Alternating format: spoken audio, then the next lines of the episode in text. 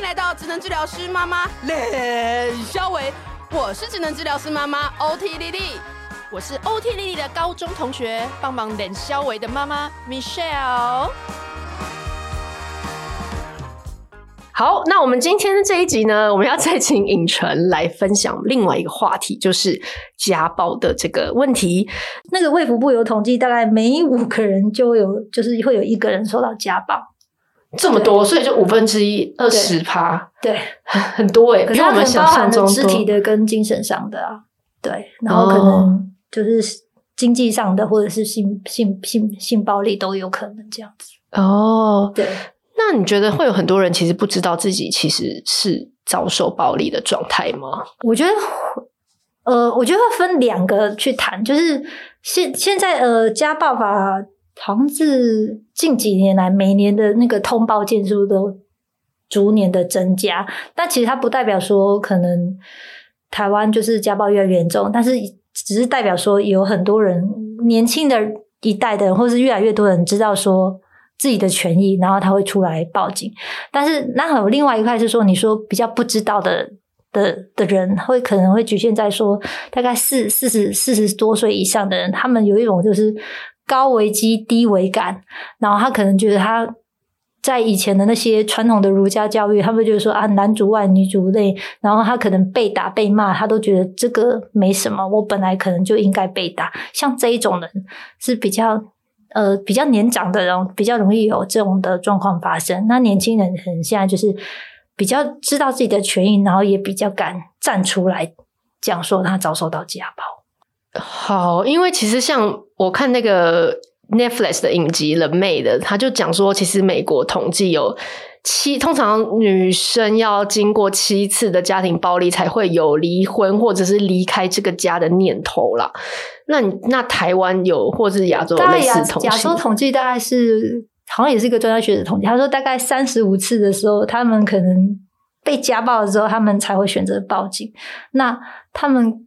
这样隐忍的原因，可能就是第一个可能是为了孩子，或者是。经济，因为可能大部分有些女生，她还是旧时代，她都是靠老公养，然后她对老夫老公的那种依附关系还很重，然后再来就是她可能觉得出来报警是一件很丢脸的事情。像我同事就觉得高嘉瑜敢出来，他就觉得很很勇敢，很勇敢。对，因为毕竟他又多了一个名人的光环这样子。对，然后再来就是外外面的人可能也会嘲笑，或者是说啊，你就是哪里做不好，所以你才会被打，检讨他。或者是说，有一些可能甚至会说，可能来报警了之后也没有效，然后他不会放过他之类的，所以他们就会考虑再三。嗯。对，好，那那像在刚刚你刚刚讲那些隐忍的原因的状态下，我们要。怎么样让这个人愿意相信说他来报警是有用的？因为，因为其实像你刚刚讲，就是呃，有时候甚至那个高嘉瑜的案子，他说那个人打他的时候，就跟他说啊，我真的是不应该这样。就是我会他会表现出悔意嘛，然后会说他说啊，我以后不会再这样对你了。然后高嘉瑜就在记者会上有提到说，他真的是会相信说这个人他是因为啊、呃，比如说妈妈过世，因为怎么样怎么样怎么样什么什么原因。后来什么药什么没有吃，还是什么样的？在他有心理的疾病，所以他才不得不打了他。他们其实就是家暴啊！其实我们现在有有一个 slogan，就是零跟无限。嗯，什么什么意思？零就是。就是没有家暴，或者是一旦有，就开始会变成无限，然后它就是一个甜蜜循环。Oh. 就像你刚开始讲，他一开始的时候，被害人是会为嫌疑人找理由，他可能今天心情不好，或者是公司出了什么事情，或者是找不到工作，他心情不好，他可能会骂我嘛。然后他可能骂了之后，他都有跟我道歉。对对，然后通常男的可能动了手之后，可是他有一些男的，他下一秒钟他可能就是。清醒过来的时候，我觉得，然后他就会对他的更好，所以他就觉得说啊，他已经改过，他就会再给他一次机会，然后他就会这样循环。可是当当他这个习惯没有改的时候，这个男生的施暴的频率会越来越加的短，会越来越快，哦、或者是说，嗯，你。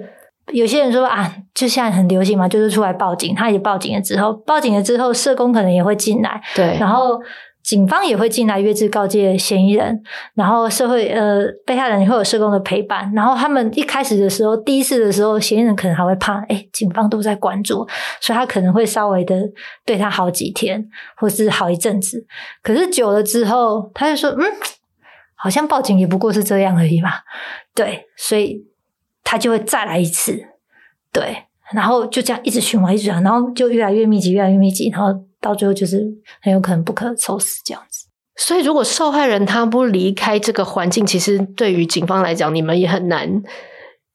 再帮助他什么，对不对？对，就是、因为对我们来讲，我们会有所谓的高危机，他会针对这些亲密关系，然后可能危险程度比较高的，我们会来讨论，然后社工会有。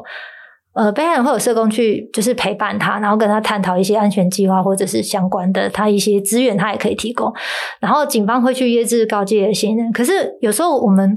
政府比较难做的事情，就是说被害人如果他没有下定决心要离开他，或是要离开这样的环境的话，我们的外人能够施力的点有限。当他当这个被害人他不愿意改变的时候，别人再怎么 push 你啊，很无力。嗯，因为变成那是他的家，变真的就是一个家务事。对，就是我们跟他讲说，你就是要离开。我们很常那种，你就是要离开他，然后他就会放不下，或者是什么，或者是他明明知道这样好像是对，可是他也会放不下，然后他也就是会找很多理由这样子。嗯，对。一旦是要他真的下定决心之后，我觉得这个政府的资源进去才是有真正发挥到它的效果。不然被害人如果不愿意离开他的话，其实是。很难，然后就会看到他们一直持续，一直不断，然后可能无限循环，比一次更严重这样。哦，对，然后直到家人可能被抓去关，然后冷静了几年之后，然后他、嗯、他会说：“我会等你回来的。”对，没有。其实我觉得这中间很多无奈，因为因为我之前我们之前有个法官有来，呃，检察官有来聊过，他就说，甚至有时候加害人在监狱中需要保释金还是什么，反正。这些东西，然后他还是要叫被害人去帮他出出，对，或者是他要治疗处遇的，或者是被要酒瘾的客，对，然后就这被害人就会觉得，那我我都我都像搞搞这样子，我前面花那么多力气，然后脱离，然后去报警，然后就我还要经济上我还要再来负担这个，那我到底一开始我干嘛要就是让他变得抓去关？对，可是你不觉得？整件事情是他如果可以直接断舍离的话，但是因为他放不下，对，可是真的是放不下，很多人会放不下，他还是放不下，对，所以我觉得最难的就是在这边。嗯，好，那那你们看过这么多，你有觉得哪些是恐怖情人？就是像我们刚昨这刚刚那一集聊，呃，比如说刚刚讲那种儿少性剥削的一些警讯啊，或者是说啊、呃，哪些人？其实就是你要小心的恐怖情人，你们会有一些这样子的一个，就是 警铃吗？让大家知道。有啊，那种就是比如说暴力倾向很严重的，有的就是动不动就打，然后可能动不动拿刀子出来的，或者抓你去撞墙的那种，这种的，那个有的可能只是就是小小力的嘛，然后有的是非常大力的啊，那种有些男生的那个力气。跟女生的力气是不一样。你知道，我同事他之前有受理过一个案件，他说他有一天在派出所，然后就有个女生就走进来，然后就眼睛就一直遮着他的眼睛，嗯，然后他就说：“那个警察小姐，我想要报家暴这样子。”然后，然后他就说：“那你的你你眼睛怎么怎么一直遮着？”然后他就手打开，他眼睛吐眼珠子哦，就是有点。掉出来的呢啊，眼珠掉出来，有点有点那个血丝，你知道吗？她就是被她老公打的。然后你知道怎么打吗？用什么打？她只是因为她好像是一个大陆人，然后她说她可能想要回去看她老，就是回大陆这样子。然后她老公就因为事情就不开心，吵一个手砰，那可能角度刚刚好，所以她说她听到嘣一声，就很像哦，她出来的那种感觉。他从他后后脑勺之类的，对，就这样打，那可能角度打得太刚好了，所以那个被害人就说他听到“啵”一声，然后他的眼珠子就有点半掉出来，然后他要这样一直扶着他，扶着他的眼珠。对，所以我同事就赶快送他去医院。你知道后来那个后来他视力好像只剩零点二而已，因为他那个可能后面视网膜都剥离了吧？对对对对对对对，所以那个男生的力道很大，打到这样。对，像这种就是。有暴力倾向的，或者是你看他动不动，如果是有暴力倾向，其实那个就是很危险情人的征兆。然后再来就是控制狂，有的有的他会要求说，你二十四小时就要跟他报行踪在哪里。我还有遇过那种，就是说他可能睡觉，你都要手机开着，然后两个对话这样讲到睡着的那一种。哦，他就是连你要你睡觉，你都要他就要在你的找得到就对了，对，就是类似那种感觉。你不能关机，你不能找不到人啦，你找不到人，我的声音跟你的精神同在。哎、欸，可是这个交往的时候有哦，有人还觉得很甜蜜哦。对，哇，我男朋友都舍不得跟我分开一一分一秒。像有啊，那种小言情小说以前不是都最喜欢霸道总裁？对。可是你看，你在谈恋爱的时候，霸道总裁都是很美好的，然后哇，他好有威严，他会帮我做很多事情，他都会叫我干嘛。其实你等你在生活久了之后，你就他就是个控制狂。所以只有小说里面会，你会很觉得这然后从只有小说从你才会从头到尾觉得他很浪漫，他很帅，然后霸道总裁很帅。可是，在真实社会，你想想看，他其实就是一个控制狂，只是你的世界没有像。真实世界里面，我的总裁很有钱，对，我的另外一半可能也要跟我过着苦哈哈的日子。这时候你就不会觉得他是霸道总裁了。可是真的，就是我觉得很多。嗯，很多很多，就像你想要么就是传统的观念，让我觉得，呃，我就是要当一个小女人，然后要顺从我的先生；要么就是太浪漫的粉红泡泡，让我觉得这个人他是为了我好，这个人他是嗯很有很有霸气的，就是要掌控这些事情，给他美化了。谈恋爱的时候，你什么东西都美化，都很美好。我就朋友跟我讲过一个很有智慧，他说，他说如果你要跟一个人步入婚姻啊，嗯。你要看的是他的缺点，你能不能忍受？你不是看他的优点，因为可能日子久了之后，他的很多优点可能也会变缺点。对对，我觉得你朋友很有智慧。我觉得是他真的很有智慧的地方。他是他是办家暴案件的那个同事，不是不是不是。OK，好，所以大家要注意，就是恐怖情人的特征，还有吗？还有哪些？就在他们很爱情绪勒索啊。比如说什么话，或是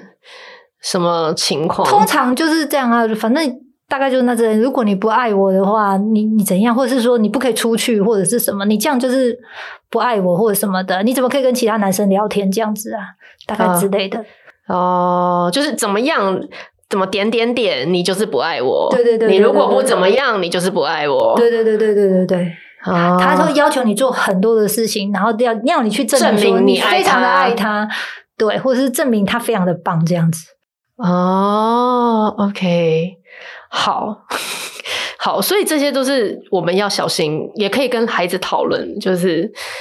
不要不要，就是说你等到大家开始交往对象的时候，你都要小心。如果有人这样对你讲这些话，对，你可能就是要好好的观察，他可能对周遭的朋友的态度是这样，是不是很容易因为一个小事而生气，或者是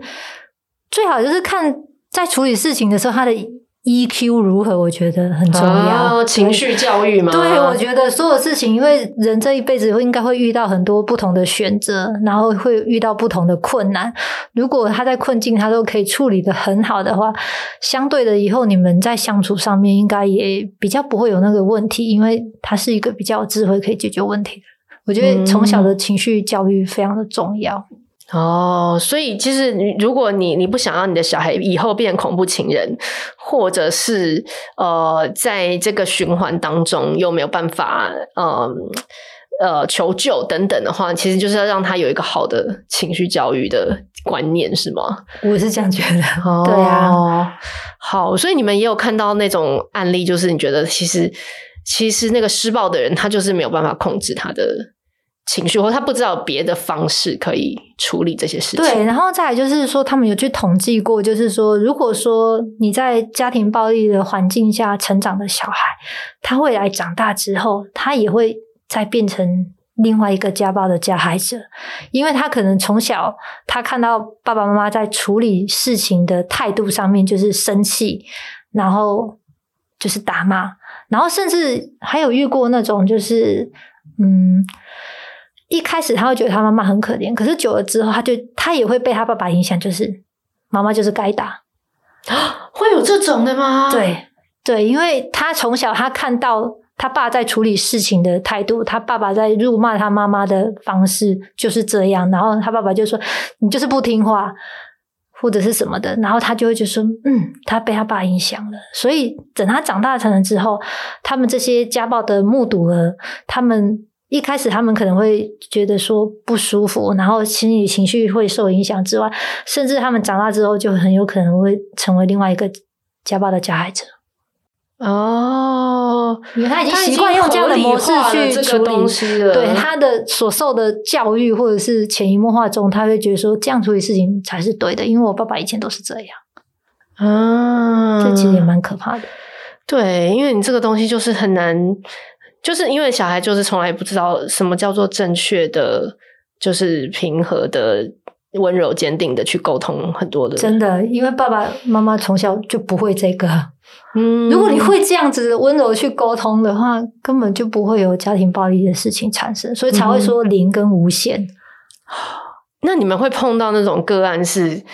那个施暴者还会来求情，然后真的会让你们觉得说，哇，就是到这样子，我们可能会心软，或者是可以理解为什么被害人离不开。有这种状况吗？你是说，比如说到警局来，然后那个加害人就真的是非常诚恳的道歉，然后觉得他非常的呃有悔意，有他就会说他下次不会了，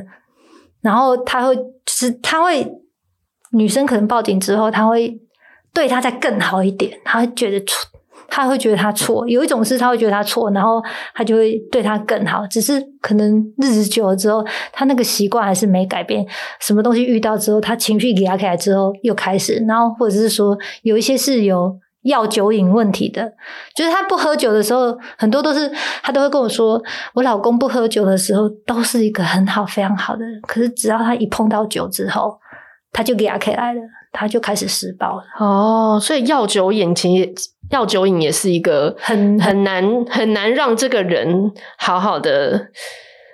呃，他就会变恢复。对，他只要他就会魔这个药酒瘾 在的话，他再怎么理智上，他再怎么想要，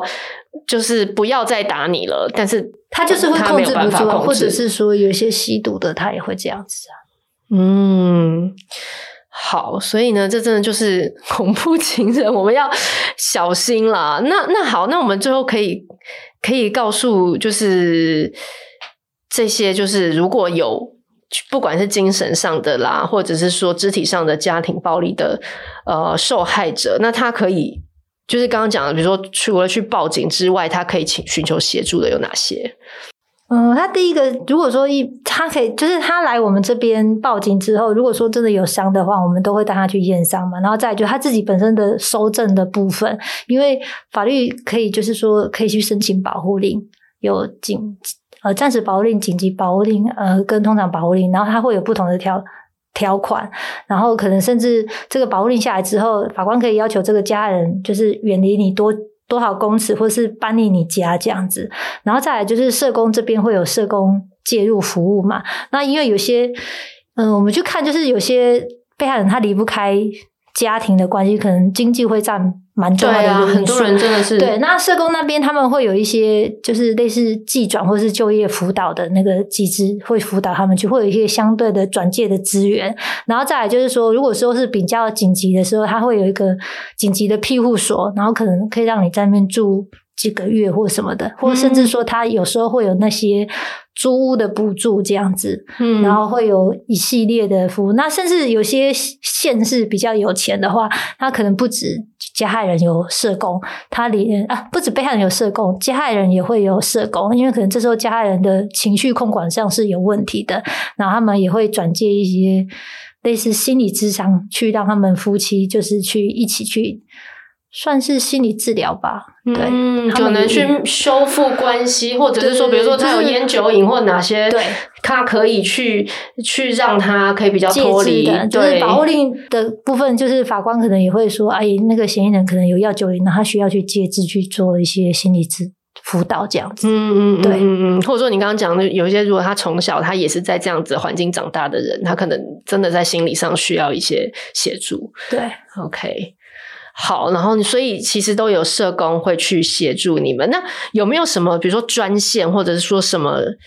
什么？你们觉得第一时间，如果他还懵懵懂懂，觉得我也很不确定，我这样算不算是家暴？那我可不可以找人聊聊？可以打给谁？那他，他就可以打那个一一三，就是全国保护人.然后他们就会有专门的社工在那边值机，或者是说真的有警报。紧紧急的案件，你就是直接打一一零这样，然后警方就是会很快到现场。哦，OK，所以就是会会协助。那像呃，像什么立新基金会是不是？对，还有现代妇女。他他这个他这几个基金会一样，都是都是在做这些呃家暴的服务。那有时候你直接找社工的话，那他们因为政府的社工不可能有那么多，他们就是会有一些东西，他们就转借给各个基金会，然后去服务这样，嗯、然后看所在地的社工是他们。算是跟哪一个基金会合作这样？哦，你说一一三的人就会帮他们导到类似像这样子，这这些服务，或者你也可以直接去那边，然后他们就会给你提供相关的咨询服务这样子。哦，OK，所以一一三都是专业的人员，他们就是有社工在社工经验的人在在在，在接电话，然后他们就会判嘛，然后就会去分流这样子，然后他觉得有急迫性，他就第一时间他也会通知我们警方这样子。啊，OK，OK，好。好，那那如果即使是比如说我的伴侣打小孩，然后打得很严重，这种也算是一一三也可以处理的范围吗？都是哦，对，它就是保护专线，所以是妇幼啊、老人啊什么的，其实全部都可以打一一三。哦，对，那我是听说现在小学生也很懂，就是有啊，如果在家里很爱打，对，这有老师打，我要呼吁一下，因为学校老师都会说哦，不可以打，就是家长不可以家暴啊，然后所以你们就可以打一一三或一一零。那我们就常遇到有一些小朋友，他可能。没有写功课，然后被家长就是就是修稍微修理了一下，他就报警。所以其实我觉得应该要更正，要跟小朋友讲说，父母呢在民法是有合理的管教权的，是当家长不合理的对待你，就是。过当的时候再来打一一三，不要说因为你不想去上课，然后妈妈叫你去上课，然后或是骂你，你就打电话叫警察来，或者是你不想写功课，然后妈妈 凶你，你叫警察来。我们真的遇到很真的很多吗？这么可爱的小朋友这样子，他就因为可能学校老师可能讲的比较，他就说啊，只要被打就是就是打一一三这样。对，可是你可能到了解，我们上次还有一个就是小朋友好像不乖乖吃饭吧。然后就被爸爸骂了，然后他就打一三。多大小朋友啊？欸、小学小一小一。小一对啊，小一就懂得打一三。对，这聪明这。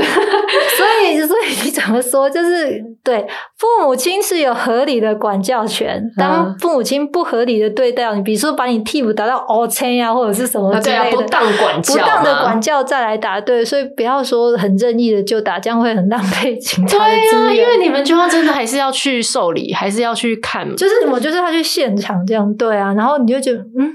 这小朋友太可爱了这样子哦，所以你去现场看他，其实就是没有什么，也没有伤，也没有什么，他就是对啊，没有伤，就是可能 他可能只记得老师说被被爸爸妈妈打，或者是被爸爸妈妈骂，我就是可以打一零一三报警这样。好，OK，好，那我觉得今天真的是很谢谢影城来跟我们聊了两个话题，然后呃。如果大家就是对于家暴，就是诶你有任何的疑虑，刚刚影城有提到，就是你就可以打一一三。好，那诶那诶我今天我我想要补充一下，就是刚刚那个那个呃少性剥削或是网络安全的这个部分，所以你也能够有一个专线可以求助吗？还是也是一一三吗？所有东西其实你都可以直接打一三，然后他会或是一一零，他就直接。他帮你转接到该转接的部分，这样子。OK OK，那像 iWin 也是一个机构特别处理，它是网络防护机构。然后就是如果说，因为现在那个网络案件很多，那如果说你可以有相关的案件要检举或什么，你可以把截图，然后可以上他们的网站上，然后他们就是。他们有一个申诉的网站，然后你把相关资料打进去，嗯、然后他就会跟你联系，或者是说他会看看，哎，这个案件可能是我们基隆的案件，他就会 pass 到基隆警方这边来讲。哦，所以他有一个网页让你上传，比如说你就是看到有谁在跟你或者是说对聊天了，你就截图给他看。的，或者是我我我小朋友的，比如说我在